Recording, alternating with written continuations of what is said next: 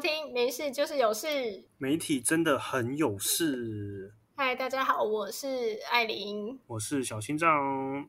好的，今天呢，我们要就是来讲一下上一次有提到的台南的两名远警就是殉职的这一个案件。你知道吗？我昨天就是在写这一个嗯脚本的时候，我就想说。我为什么要给自己没事找事做？就是想一个这么严肃、这么难聊的话题。这真的还蛮难聊的。我讲，其实我看到你的脚本之后，哎呀，真的是有点头痛。就是死废死以及那种死刑的存废问题，其实好像需要很有逻辑的去讨论，然后需要每一点每一点的去陈述。铺成个人的主张，然后呢，如果你没有把你的整个逻辑贯穿好，你就有漏洞，然后你就是啊，你就是不懂这个议题，然后呢就跟风啊，然后就怎样啊，就很容易会陷入被人骂的情况哦。哎，我跟你说，其实啊，我觉得哈，现在有一个诶，社会有一个公约数，就是基本上呢，你只要不支持死刑的人。就会被讨厌，就会被骂。我觉得这跟有没有逻辑反而没什么关系。就算你再没逻辑，但基本上你只要支持说，我想要支持那个嫌犯被判死刑，这样子你就不会被骂。有啊废死的人会来说，你没有逻辑，你这样子的思维是很有很多漏洞。来，我然后废死的人就是说，我现在来跟你一一的讲说为什么要废死哦。然后这就会引发那些支持死刑的人。你看，就是你们这种道德制高点啊，老是在打高空，完全没有为社会的现实面来考量。对啊，然后这议题就会如此的分裂了。嗯，然后就会开始两边吵架。但是我知道你说 face 的人会去骂他们啦，但是你有没有发现一个点，就是其实绝大多数社会上民众都是支持死刑，所以基本上你今天。如果说要看风向的话，哎，你直接站出来说，对我支持死刑，这样子基本上这个风向就比较不会错，因为 face 的人还是比较少数。所以你认为就是风向对的，呃，风向大了就是对嘛？民主社会啊，那就是艾琳对于死刑的存废问题，就是到底是什么样的立场？我先直接就是开诚布公跟大家讲，我个人就是支持 face。所以呢，我觉得也是很有可能，我们这一集就是，呃，你发布出去之后啊，可能就会开始有人来留言说，face 的人都要下十八层地狱这样子。我觉得也有可能啊，可能还是我们的听众没有这么多，所以应该不会有这么多人留言。可能听到人就愤怒，就会留言了。对，反正呢，好，我们今天就是要讲这个死刑跟 face 的问题，所以呢，嗯。哎，我的前情提要还没讲完呢，我一定要跟大家说一下，就是每一次到了这个有很重大的社会事件的时候，这个问题真的是一定会被拿出来一直讨论、一直讨论的东西。就从之前小灯泡症结到这一次的这些那个警察无辜的被那个嫌犯杀掉嘛，所以呢，哎，只要你看哦，那些名人啊，基本上你只要站出来喊说，我支持死刑，那个嫌犯就是应该要被判死刑。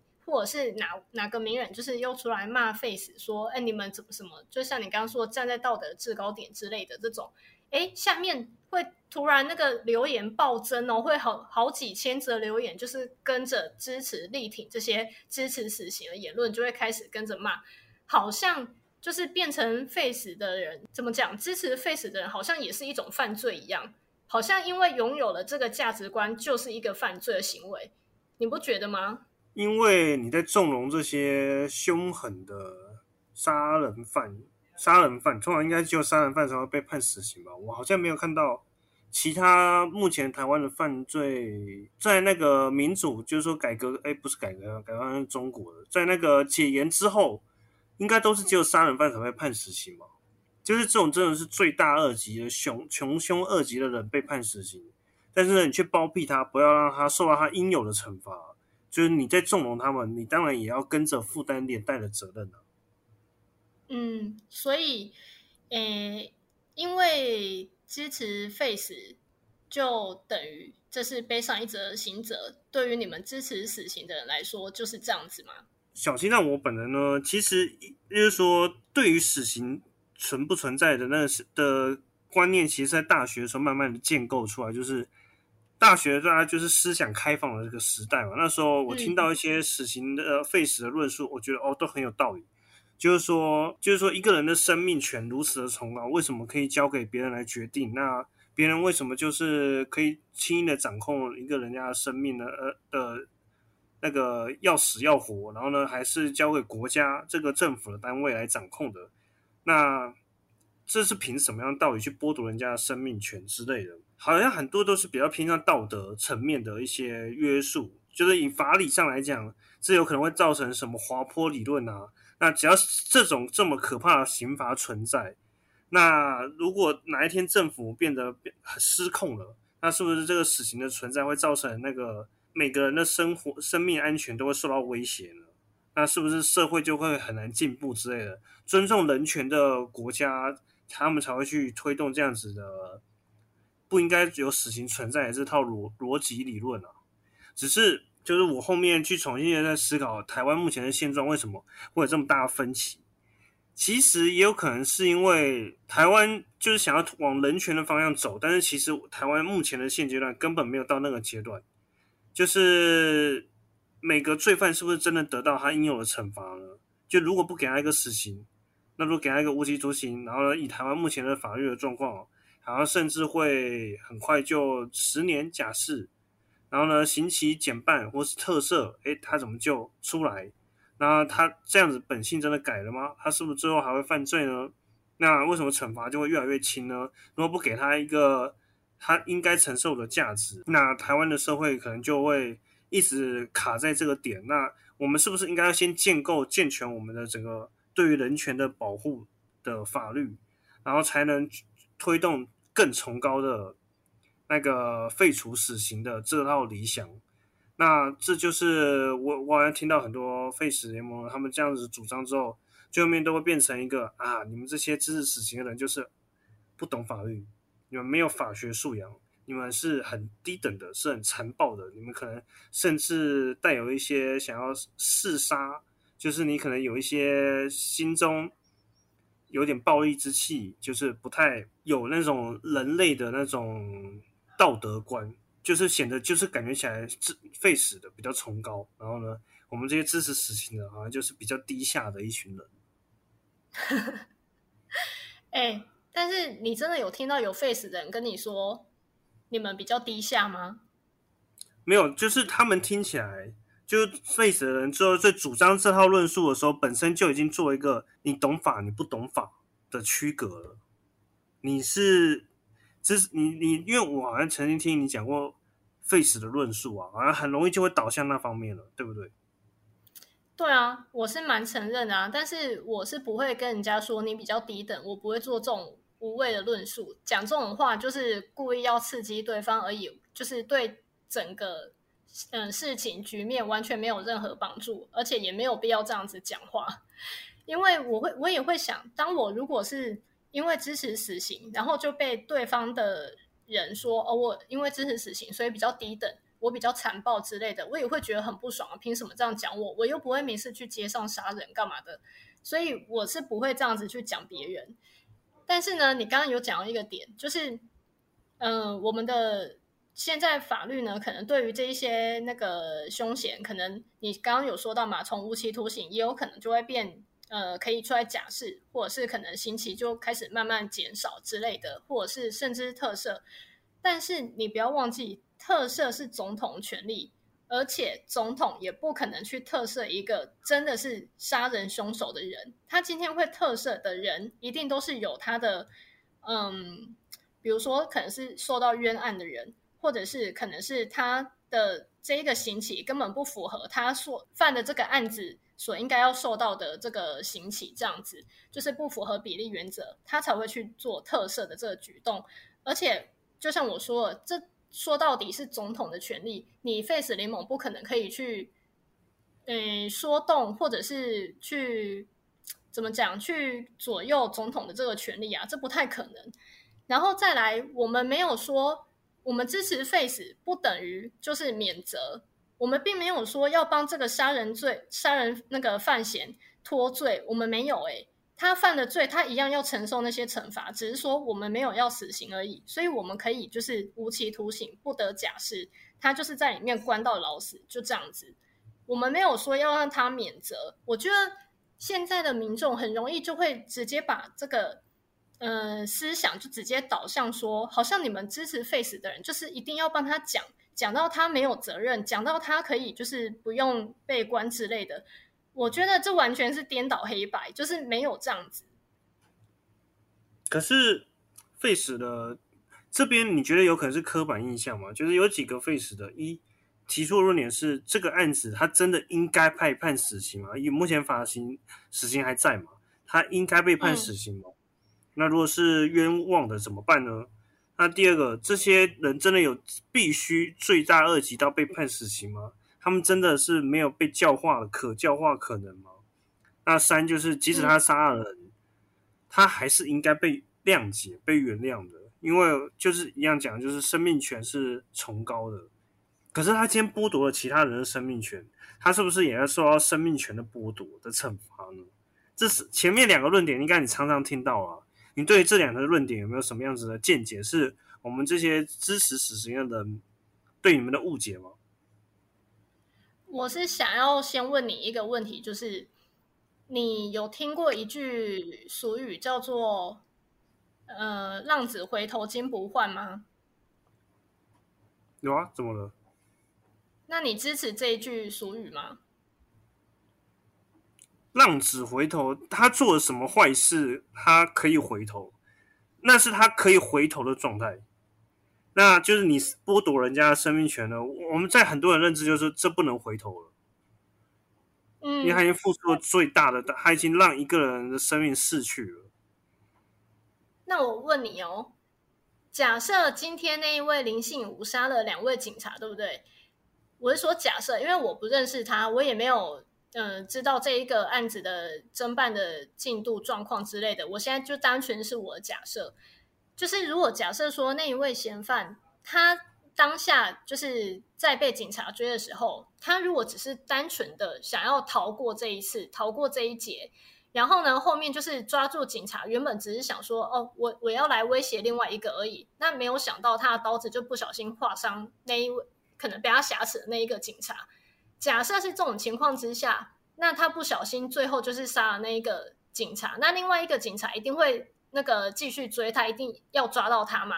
然后他就想说，不行，这样就是如果这样子的话，他一定就是被抓回去。那他如果当下心里只是想说我要逃过这一劫，所以一不做二不休，把后面那个警察也一起杀掉，那你觉得这个情况之下，他应该被判死刑吗？他动了杀人的念头，哎，他真的做，那其实必须付出这样子的代价。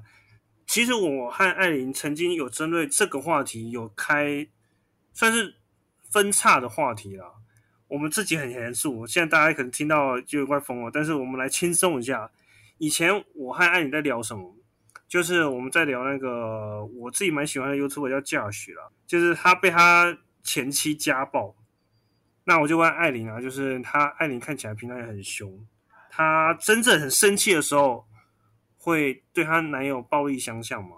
她很坚决的说她不会，因为她这这本来就不应该做的事情，她内建的理论就是本来就不应该做。这就代表有教化可能，这代表她本身是理智的，然后即使她在失控的状态下，她也不会做超越逾矩的事情。但是有些人会做超越逾矩的事情，有可能是冲动吗？有可能是太过度的情绪失控，但他还是犯了逾矩的事情。所以人还是有分会不会逾矩这样的概念。那很明显，他就是一个会逾矩的人，那他当然也必须因为他逾矩这件事情而去承担他的责任。那假设说林信武他杀了那个警察，他很后悔呢？他后悔到他觉得他要去跟被害者家属磕头，他觉得他可以抚养他们全家人一辈子，就是尽到原本那个警察当儿子的责任。他就是完全浪子回头，你觉得怎么样？所以这就是我们常常听到的那个可教化可能嘛，对不对？嗯，这就是 Face 常常会到最面去，最后面就会得到这种结论。那所以我们必须等他犯了这个不可逆的错误，然后我们还要让他有可逆的回轮回，就是去选择原谅嘛。他已经开始可逆了，然后就去选择原谅，这是就是你们认为那个废除死刑可以得到的好处？这不是废除死刑得到好处，这是大家不都是觉得说浪子回头金不换？如果大家都可以认同这个理，嗯，这个理念的话，那为什么今天不给人家一个可以改过自新的机会呢？而且如果这个人他，哎，我问你哦，我一枪杀了他，他是不是反而比较没有痛苦？你留他下来，好好的反省，替自己做的事情弥补。弥补一生，然后让他自己受良心谴责一辈子，这样不是反而对他而言比较痛苦吗？但是就是目前的法律的这状况啊，当然有可能就让他可以毫不悔、毫不后悔的就这样子直接的重获自由了。怎么会重获自由？就是我说了，就是目前台湾的刑法目前是属于一种比较不健全的状态。哎。那你会觉得目前现在关在里面的那些不执行死刑的死刑犯，其实他们正在为他为人生赎罪吧？当然啊，他们现在在里面，他们就是在赎罪啊。只是你可能会不知道他们赎了什么罪，或者是你心底可能也会觉得说啊，他们搞不好也没有在反省啊。放他们出来的话，就是继续作乱而已。对啊，也是有可能啊。所以我们就会说，他如果今天被判无期徒刑，就是永不得假释啊。所以这。嗯，法律你说有不健全的地方，我们就是要把它修到嗯趋向于完善、趋近于完美这样子。但是并不是说，因为现在的法律这样子，所以我们就要用一条恶法来就是归宿这一个不健全的法律体制。你不觉得这样很听起来很奇怪吗？而且你知道，就像你刚刚说的，你觉得现在台湾社会就是没有到那么进步，所以呢，你觉得呃。如果现在 face 的话，可能会导致我们的社会失序。你觉得有这么容易吗？你觉得如果今天真的 face 了，你或我，我们就会去随便去路上杀人吗？我们是属于那种控制得了的人。呃，艾琳应该是控制了，我可能，嗯，对。但是确实有一些凶神恶煞。当目前台湾社会还不在健全的状态。他们确实有可能会因为这样子的东西而做了更多挑战社会尺度的事情。我们永远无法理解人性啊。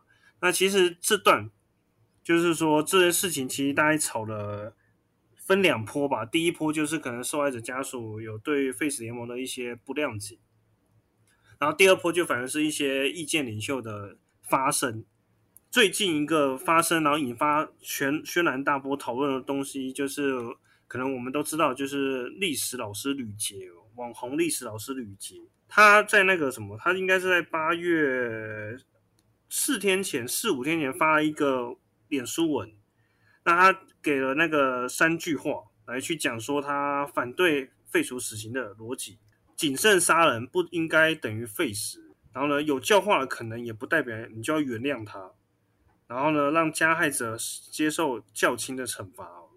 就谨慎杀人不等于废死，所以说，我我我们这次那个死刑的人呢，也不是说真的要那个盲目的去当上上帝而去剥夺任何人的生命，我们只是谨慎的确认他的罪行应该要接受到剥夺生命权的事情。那其实这样子就是社会正义就可以继续维持了。就是简单就来讲，就是目前的几年的社会啊，其实对于每一项的。审判的状态都已经非常的严苛了，所以说真的会被判死刑，代表他就真的应该负得这样子的，受到这样子的惩罚，这样。哎，我还是要老调重弹一句，你现在说就是我们的判刑，或者是我们的在检方在起诉的部分，什么证据都已经很明显，都已经条件抓的很严苛，在判刑了嘛？所以你觉得，如果他真的是？呃，死刑犯真的是罪证确凿，真的是杀人的话，那就应该要被被判死刑这样子。但是我跟你说，你还是没有办法百分之百保证不会出现冤狱的情况，不会有冤案出现。这我记得我们之前也有讲过。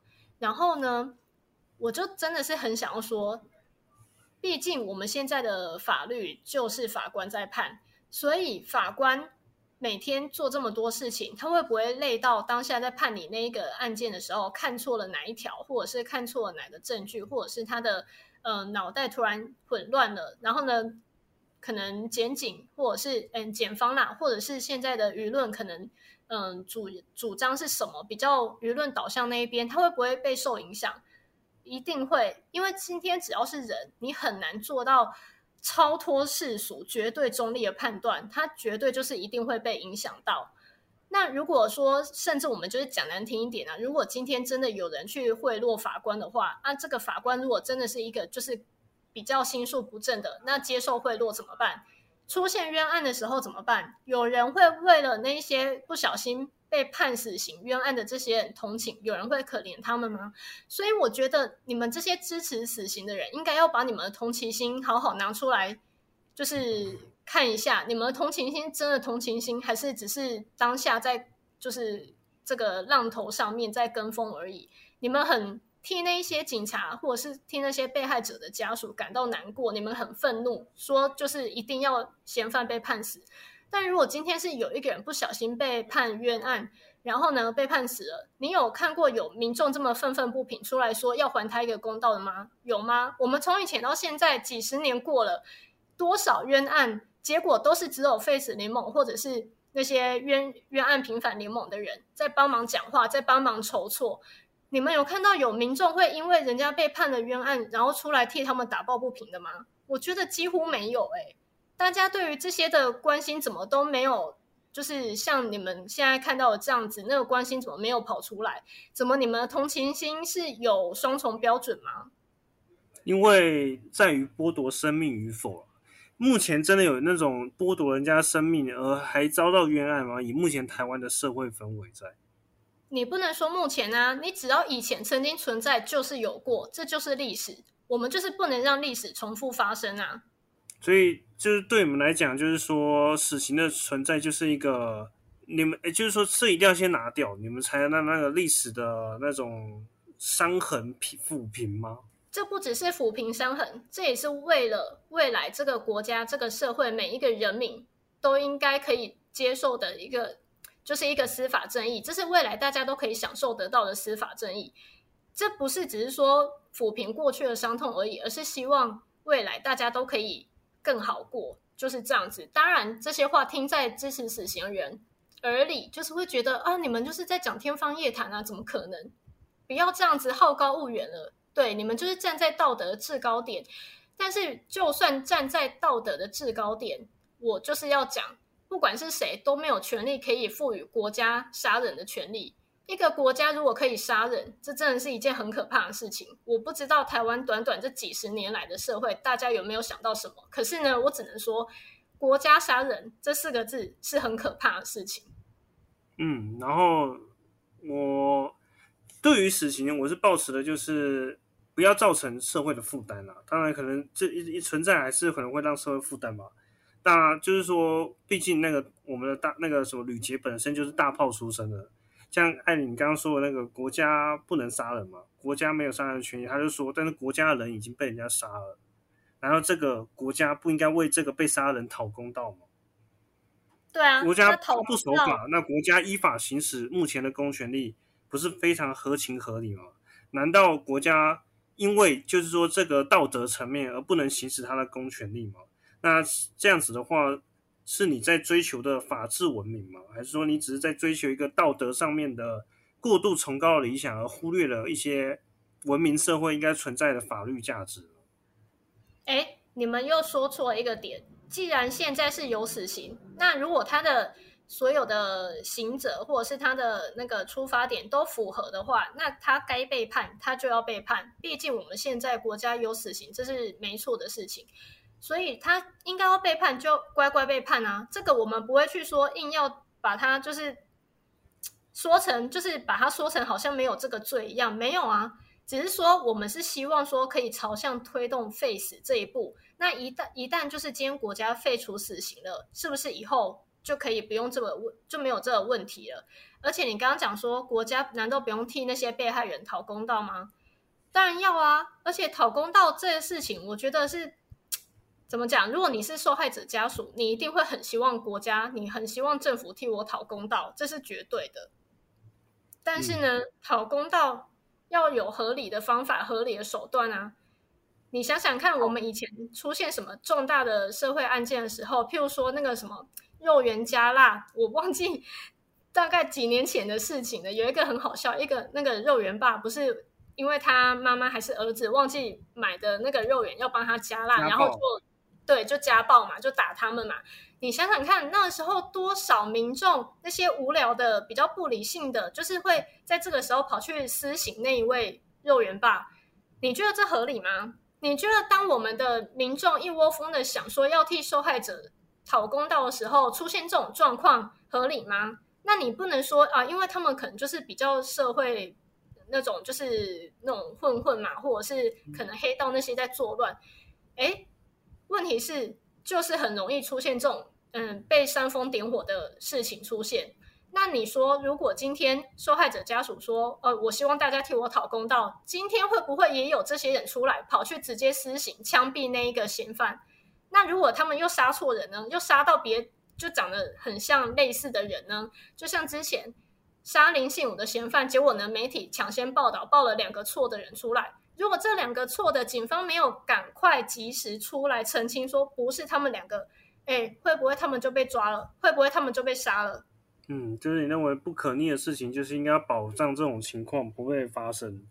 不过，其实有一个比较大的论点是，哎，你刚刚提出了一个废死联盟可能需要再加强的论述，但是我觉得这对废死联盟本身是不 OK 的啦。就是如果他支持这个行为的话，整个联盟价值观就很难巩固了。这个论述是我刚刚突然想到。就是我们现在支持这些被判死刑的赶快枪决，但是呢，我们接下来呢要朝废除死刑的方向发展。就是他既要支持现在的刑法，但因为现在是守法嘛，要让民众看到哦废止联盟的诚意，他必须支持现在的东西，但是他又同时去想要推动更进步的东西，这样子民众的那个反抗程度，其实反不满那什么，就是一种排斥的心态，好像就会比较的。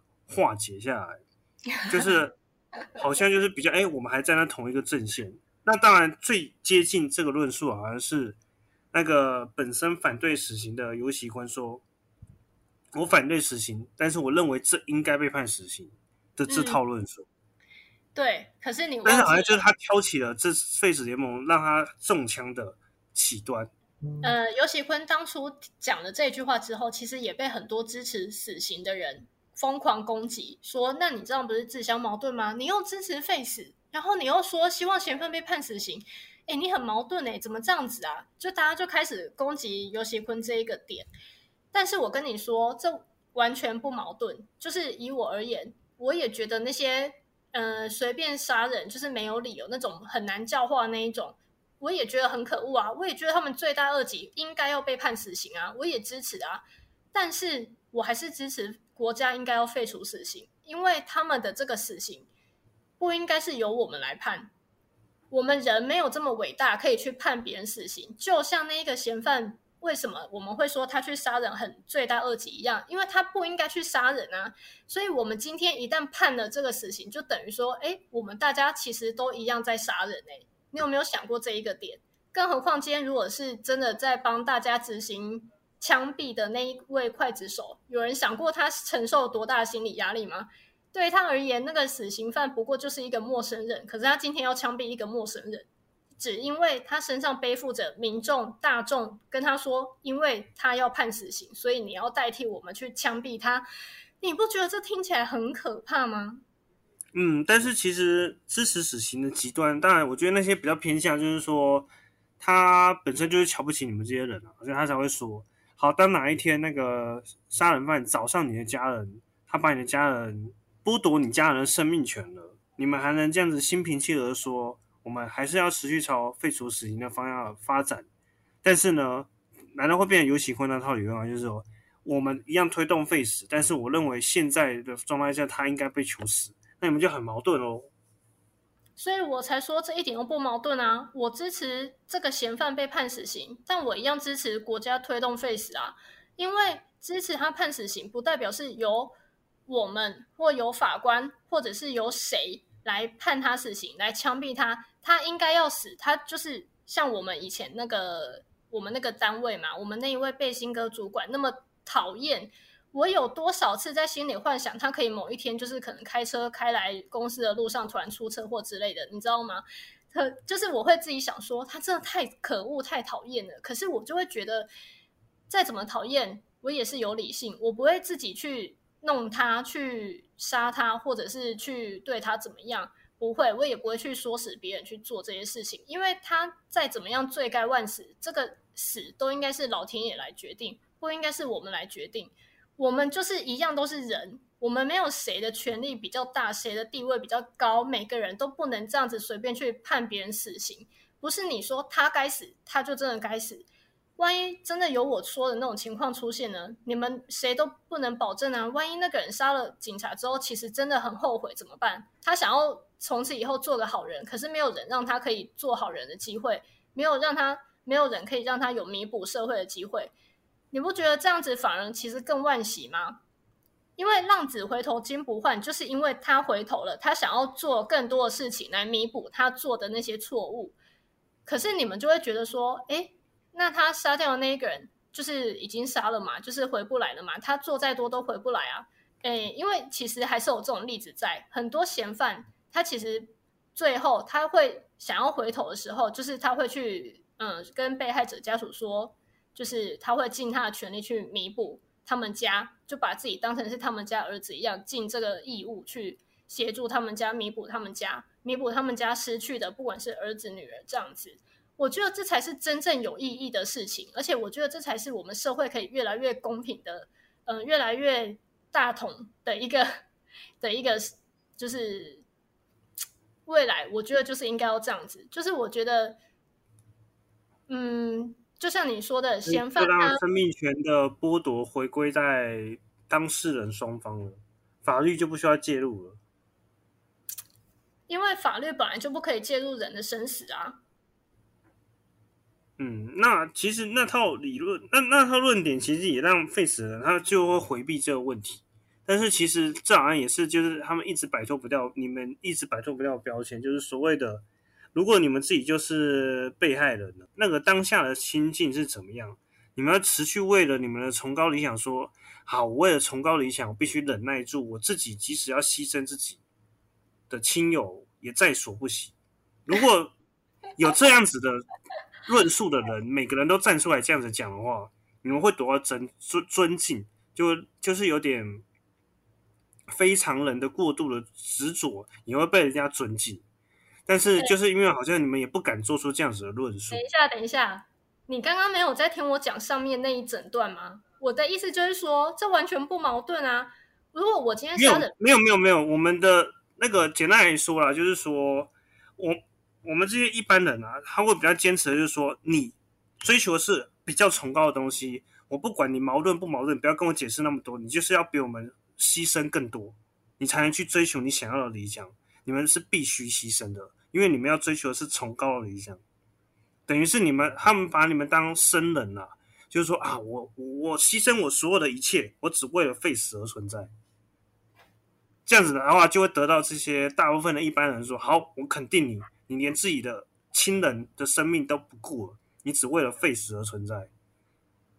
必须要到这种程度，我觉得社会大众普遍的就会比较肯定的，然后可能会慢慢的。去了解为什么你们会执着到这种程度？你说的也也是有可能啊，可能现在社会大众真的都会这样子觉得啊，不然你全家被杀光，然后你还是支持 face 这样子，我们就认同你。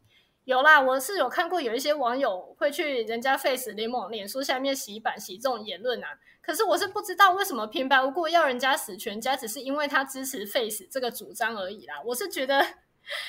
他现在是说那种情况发生之后，你们舍得吗？你们懂得这样子的心态吗？